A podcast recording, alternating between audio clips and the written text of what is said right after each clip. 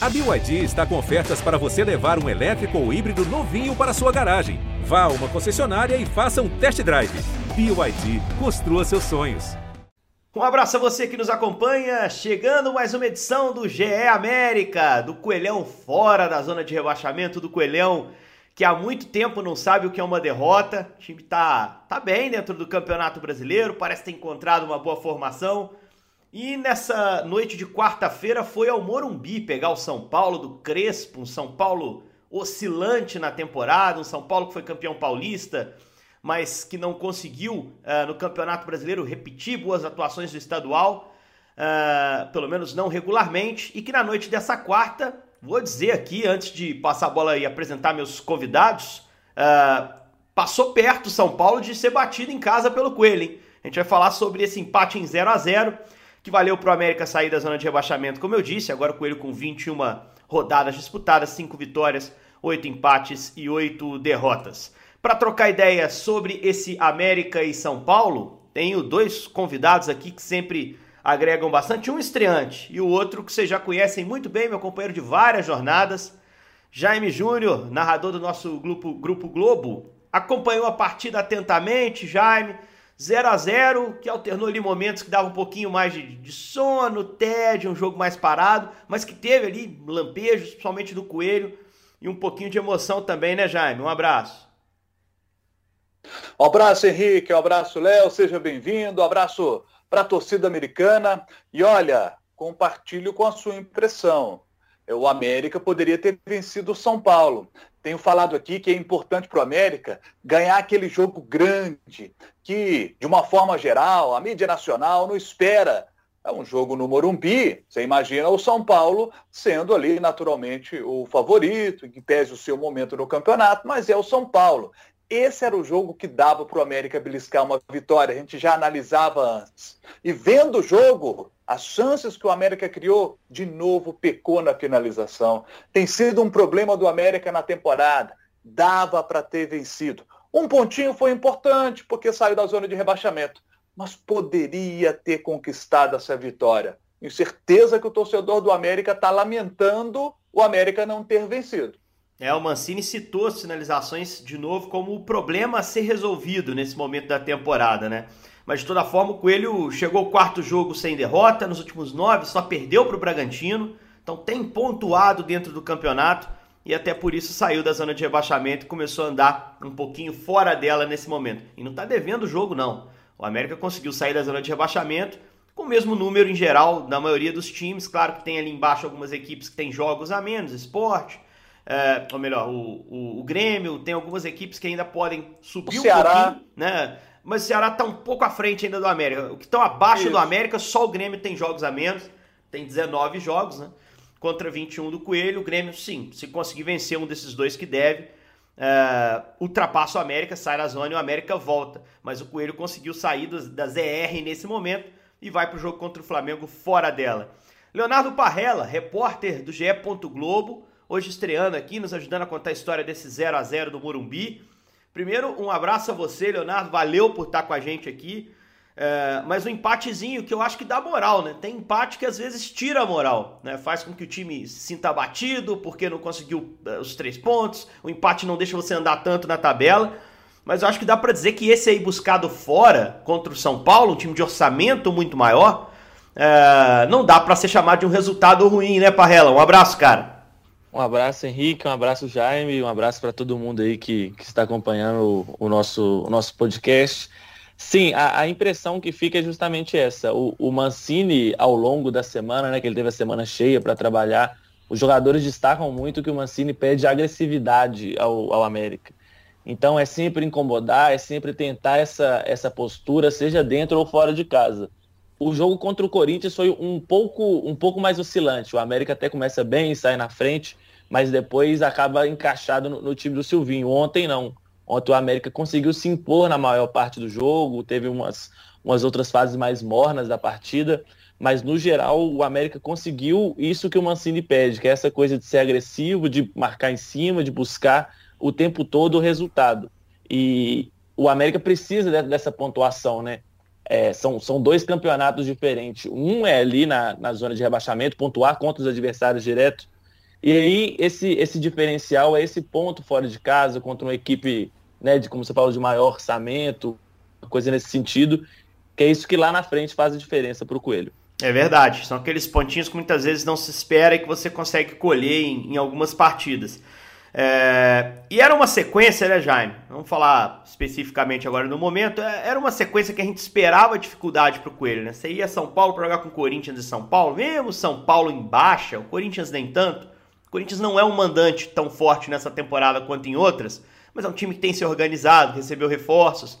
Você ir para lá e buscar dois pontos, o Mancini na coletiva até lamentou, achava que dava para buscar quatro aí nesses dois jogos antes de voltar para casa. É, mas não é mau negócio, né? E nesse jogo contra o São Paulo especificamente, eu tô com o Léo. Eu acho que teve muito mais estabilidade do América ao longo do jogo.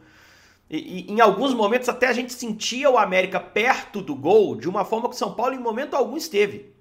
É, o início do jogo e o final do jogo, em que o América teve ali uma ou duas chances, uma cabeçada do Zarat, uma oportunidade com o Rodolfo no rebote do, do Volpe é, de vencer efetivamente o jogo. Nesse jogo contra o São Paulo, a vitória de fato esteve perto, né? Até por isso o discurso do Alê na saída do campo, do Mancini na coletiva, de mais frustração do que a gente ouviu em Itaquera no, no domingo à noite, né, Jaime?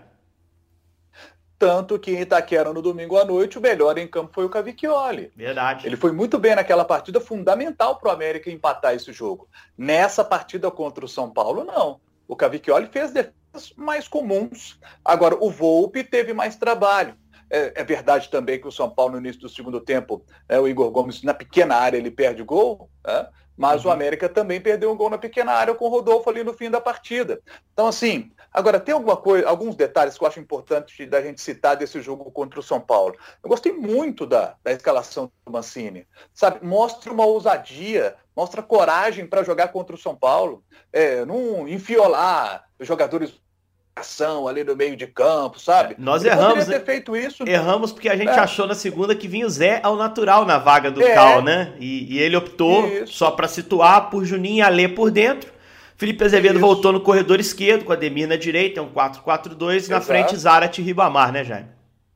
Exatamente isso que eu ia citar.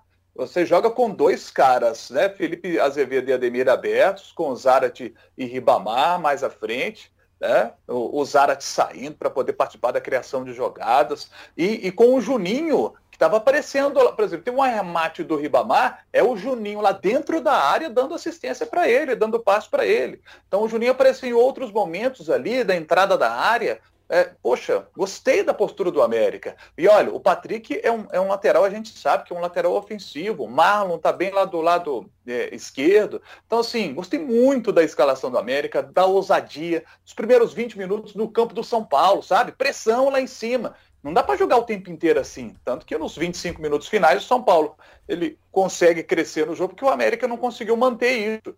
Mas é compreensível. No segundo tempo, o time volta a fazer essa pressão. Gostei, sabe? Gostei. Gostei do América. E vou deixar o Léo dar suas impressões também. Eu fiz uma análise a respeito do trabalho do Mancini aqui.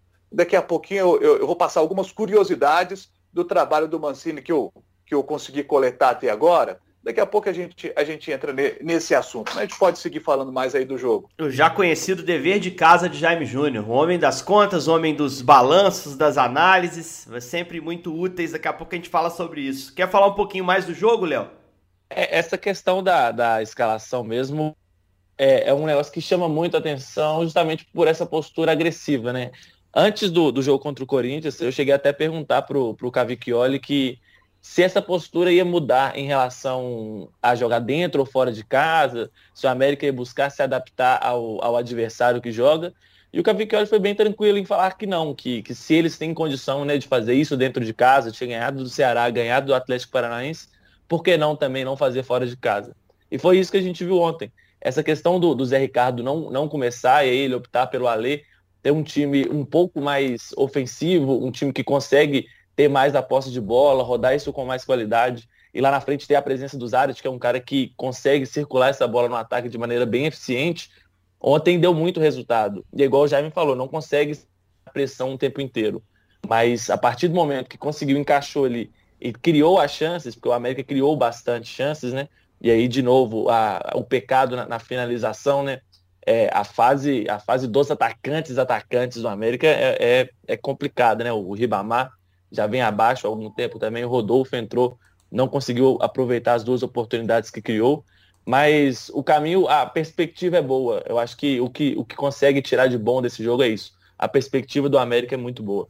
É, a impressão é que o Ribamar não conseguiu voltar ainda àquele nível que ele estava mostrando antes da lesão no clássico com o Atlético, né? E é até previsível, um jogador muito físico. Até tô sentindo ele até mais magrinho, achando ele mais magrinho do que estava antes da lesão. Acho que ele conseguiu cuidar da, da, questão da forma física, que muitas vezes o jogador perde, porque deixa de ter aquele ritmo de treinamento tão intenso, o cara não cuida um pouquinho da boca, ele tem dificuldade. Alguns jogadores que têm a tendência a ganhar peso, né? É sutil, é, é visual, né, que eu tô falando mas é para elogiar. Acho que o Ribamar não tá pesado, não. Ele tá do jeito que ele era mesmo, mas tecnicamente precisa até achar o melhor encaixe com o Zarat. Até em cima disso, tem um gancho bacana. Ontem, logo depois do jogo no Twitter, a, a nossa Laurinha Rezende lançou uma enquetezinha lá, em que ela dizia o seguinte: torcedor americano, é, quem que vocês acham que deve ser o centroavante do Coelho? E ela apresentou quatro opções, as mais claras assim do elenco: Rodolfo, Ribamar, Fabrício ou Krigor é, eu dei meu voto. E, e, daqui a pouco vou abrir aqui, vou revelar qual foi meu voto. É, ela, quando faz essa pergunta, Jaime, ela já pré-julga quando ela pergunta só sobre o centroavante, não sobre a dupla de ataque, que o Zarat vai seguir no time e vai ser titular. É, e mais, quem que deve ser esse centroavante para você? Tem alguma alternativa aí que não foi citada? A gente tem que lembrar que o elenco ainda tem o Berrio, que é um atacante, não é centroavante, mas é um atacante. Tem o Isaac, que pouco jogou, né? Mas é, quem desses caras você escalaria? Qual seria a dupla de ataque do América ideal? Ainda não para domingo, porque eu acho que o Fabrício não volta né, da Covid, né? ainda não, não fecha ali o período de, de quarentena, não, não, não tem essa conta clara, não sei quando foi detectado de fato o exame dele. Mas qual seria a dupla de ataque ideal para o América se tivesse todo mundo à disposição já no próximo jogo, Jaime? Zarate e Fabrício Daniel. Eu não tenho dúvida alguma disso. Fabrício Daniel é um jogador que eu tenho gostado muito no América, muito mesmo. Zarate chegou chegando, né? Zarate tem feito boas partidas. É, a gente vê que ele fisicamente ele sente o jogo. É, ele, ele, cai de produção no, no, decorrer da partida, mas isso ele vai, condicionamento físico ele vai pegar durante o tempo. É, é Zarate e Fabrício Daniel para mim. É, para mim também. Votei no Fabrício. Quer votar também, Léo, na enquete da Laurinha, do Twitter? É, acho que aí a gente fecha a questão nos mesmos. É, né? Atualmente não tem como imaginar esse ataque com, com os dois. E agora são muitas opções para frente, né? Tem o, Berrio, tem todos os outros aí que você citou. Mas acho que no momento é mesmo o Fabrício e o Daniel.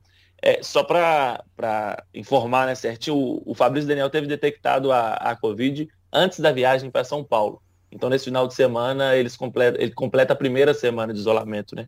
É. Então, é capaz de ter mais uma semana fora.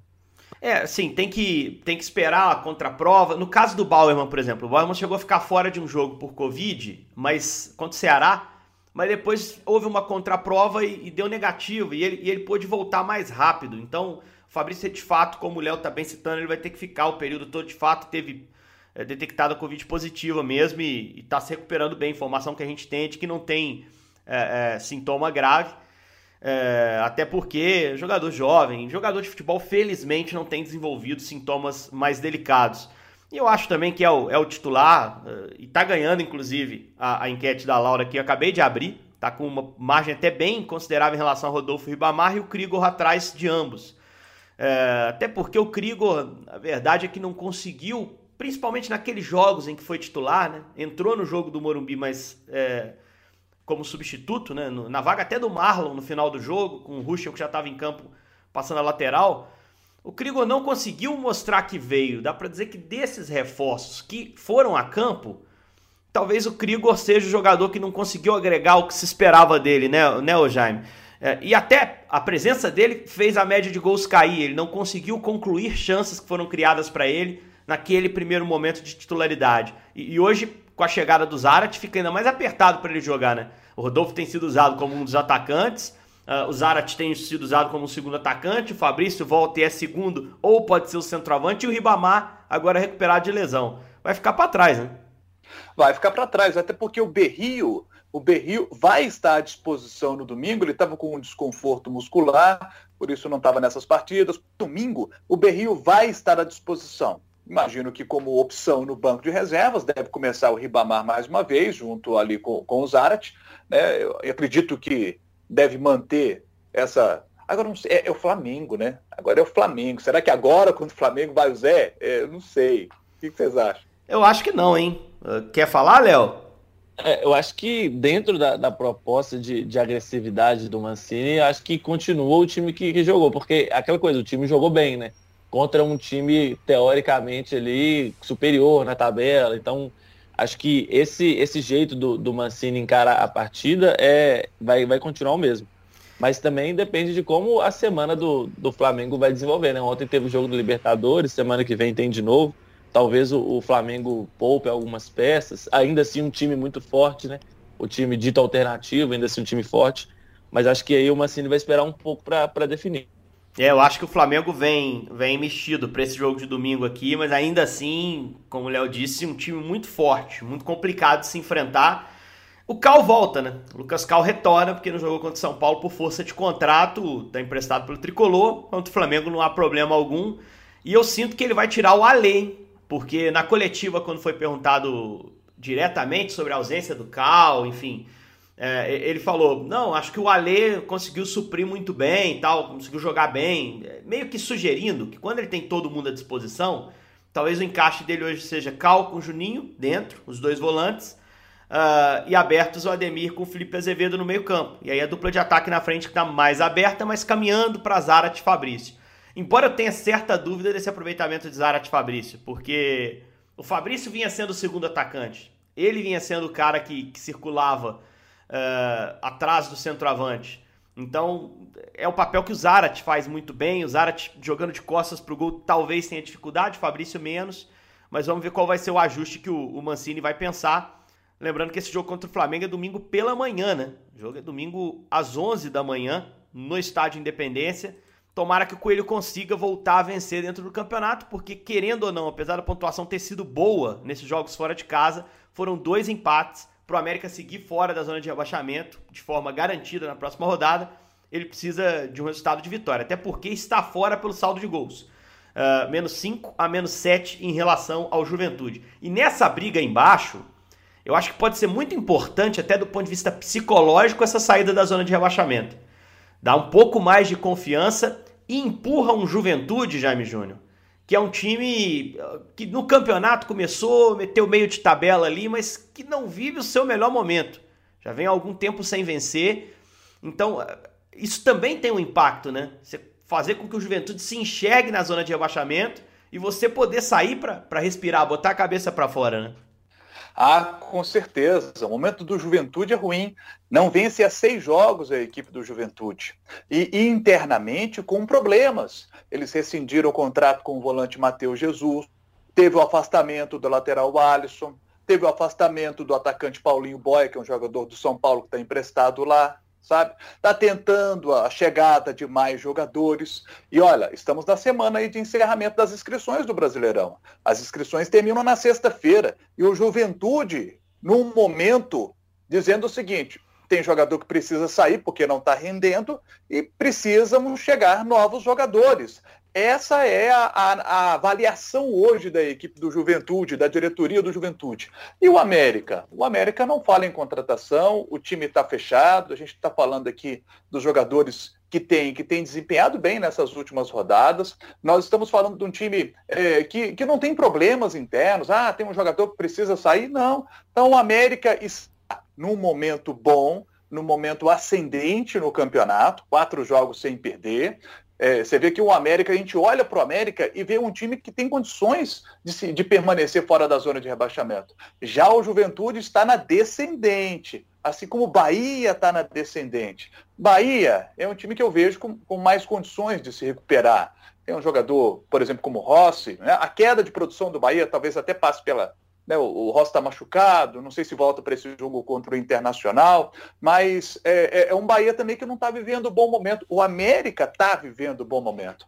Algumas curiosidades que eu peguei aqui a respeito Isso, do América. Manda ver. Esse empate contra o São Paulo foi o primeiro empate na era Wagner Mancini que não foi um a um. Porque o América com o Wagner Mancini sete empates até agora. E os outros seis tinham sido por um a um. Contra a Juventude Internacional, Grêmio, Atlético Goianiense, Grêmio, Atlético Goianiense e Chape foram fora de casa, empates importantes, né? Como foi também contra o São Paulo, contra o Corinthians. Você vê que jogos fora de casa é que o América conseguiu empatar.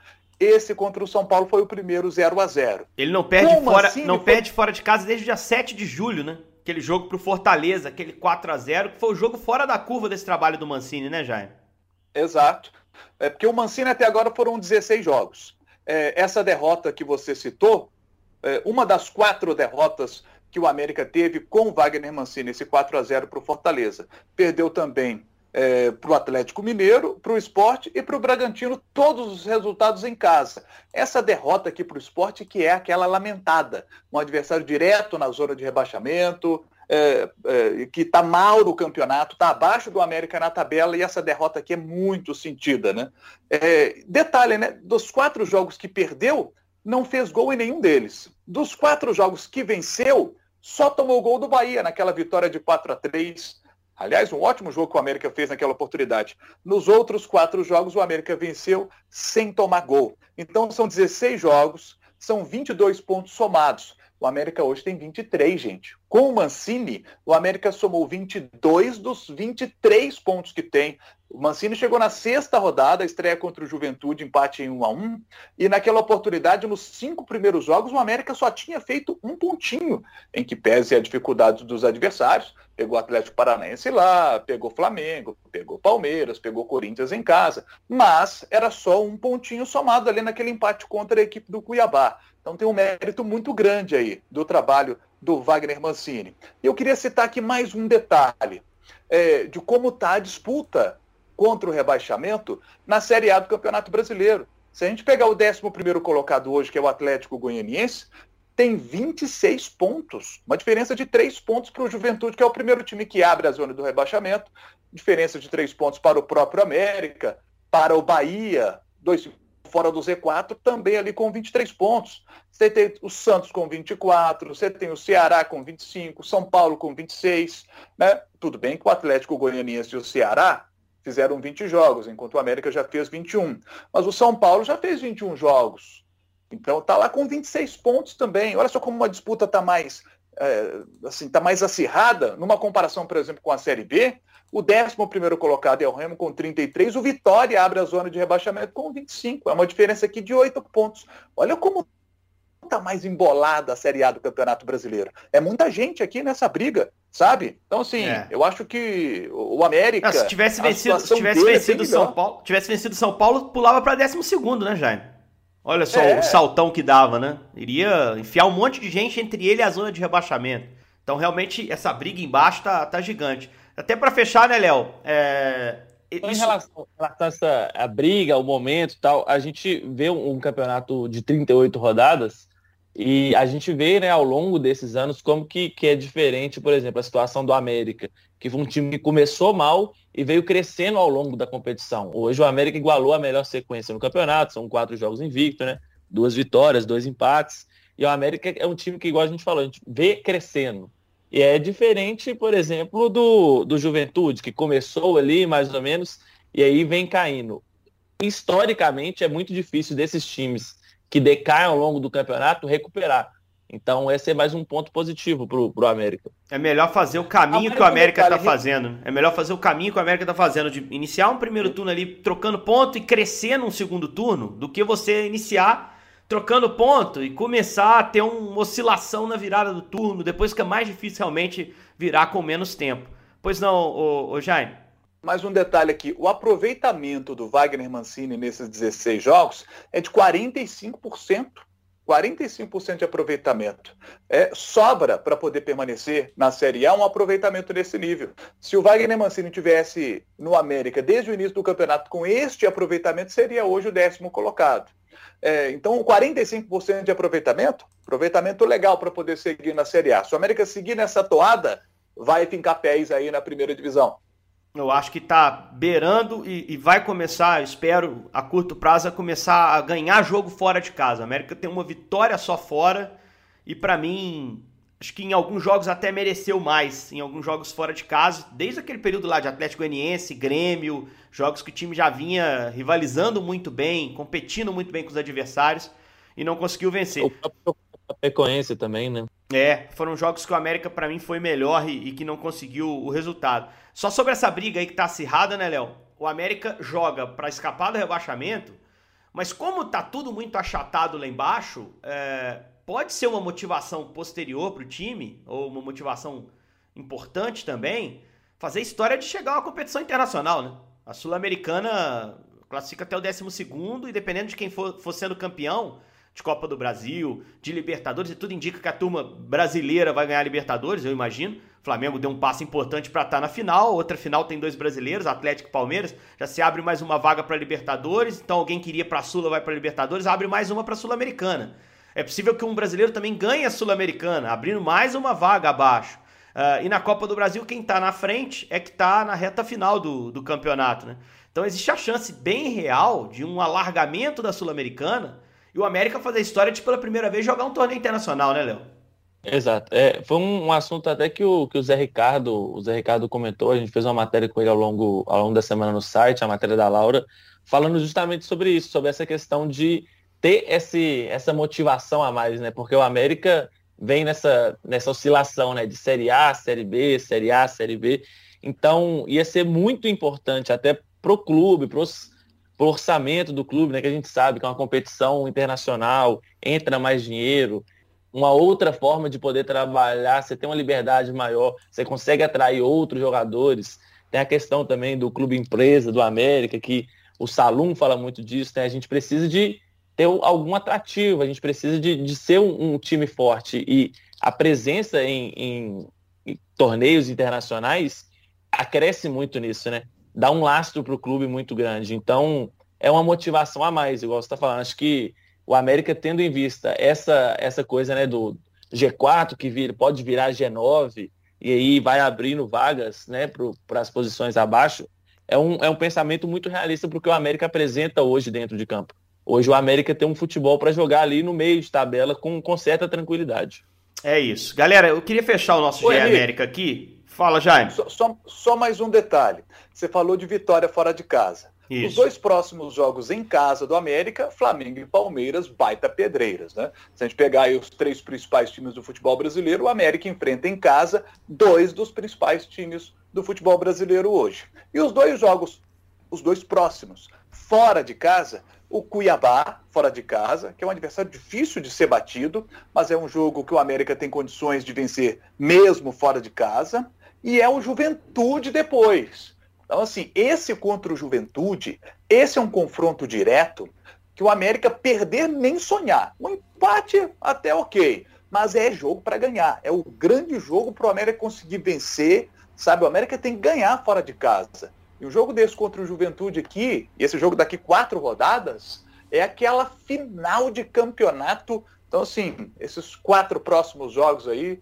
é, o torcedor do América vai viver grandes emoções. É, a ordem é Flamengo, Cuiabá, Palmeiras em casa e Juventude fora. Esses jogos fora muito importantes para o time do América, os jogos em casa, desafios muito grandes. Queria fechar o nosso GE América aqui, desejando toda a força do mundo ao lateral direito Eduardo é, que chegou a jogar na mão do Mancini, que, que chegou a, a, ser destaque né, logo depois da chegada dele no América, fez algumas boas partidas, está afastado desde o jogo contra o esporte. E ontem nas redes sociais dele, o Eduardo é, revelou que foi diagnosticado o retorno de um tumor ósseo, que lamentavelmente é, ele já sofreu com ele em 2019, se recuperou, assim como vai se recuperar de novo é, foi feita uma biópsia, foi confirmado esse tumor de volta, e com isso ele inicia essa batalha pela vida, essa batalha pela recuperação, que eu tenho certeza absoluta que ele vai superar, com muita força, com a ajuda da família, é um cara de muita fé, né, com a ajuda de Deus também, acompanha a rede social dele é, com muitas mensagens nesse sentido e com todo o suporte do clube, eu tenho certeza. Nessa quinta, o Departamento Médico do América vai fazer uma declaração nesse sentido. E o que a gente pode é, desejar a ele, né, Jaime, né, Léo, é toda a força do mundo nessa recuperação e a certeza de que ele vai voltar muito mais forte em breve, né, gente? Se Deus quiser, muita sorte, boa recuperação aí para ele. E os homens de fé têm mais força na hora difícil como ele está vivendo agora, né? E, e, esse apoio que ele tem da sua fé e certamente dos familiares e de toda a nação americana, tenho certeza que ele vai vencer mais essa batalha. É isso. É, exatamente. A gente fica na torcida aqui por ele, né? A gente sabe que, que o América é um clube muito acolhedor, né? Que tem essa, essa fama, né? Digamos assim. Então é toda sorte do mundo, muita força, muita coragem, que, que vai dar tudo certo. Então é isso, galera. Valeu. Como sempre, durações maiores na gestão Henrique Fernandes. Se você que está em casa nos ouvindo, onde, é, onde quer que esteja, gosta de podcasts mais longos, Henrique Fernandes é o cara. Agora, se você gosta de podcasts melhores, é o Rogério Correia, sem dúvida nenhuma. Valeu demais, Jaime. Valeu, Léo, por estar com a gente aí a primeira vez. E obrigado principalmente a você, torcedor americano, que mais uma vez nos brindou com sua audiência. Na segunda-feira a gente volta para falar de América e Flamengo, especificamente América e Flamengo e já iniciar a preparação para a semana aí que vai, vai trazer América e Cuiabá também. Valeu, galera. Um grande abraço. Já a América fica por aqui. Valeu.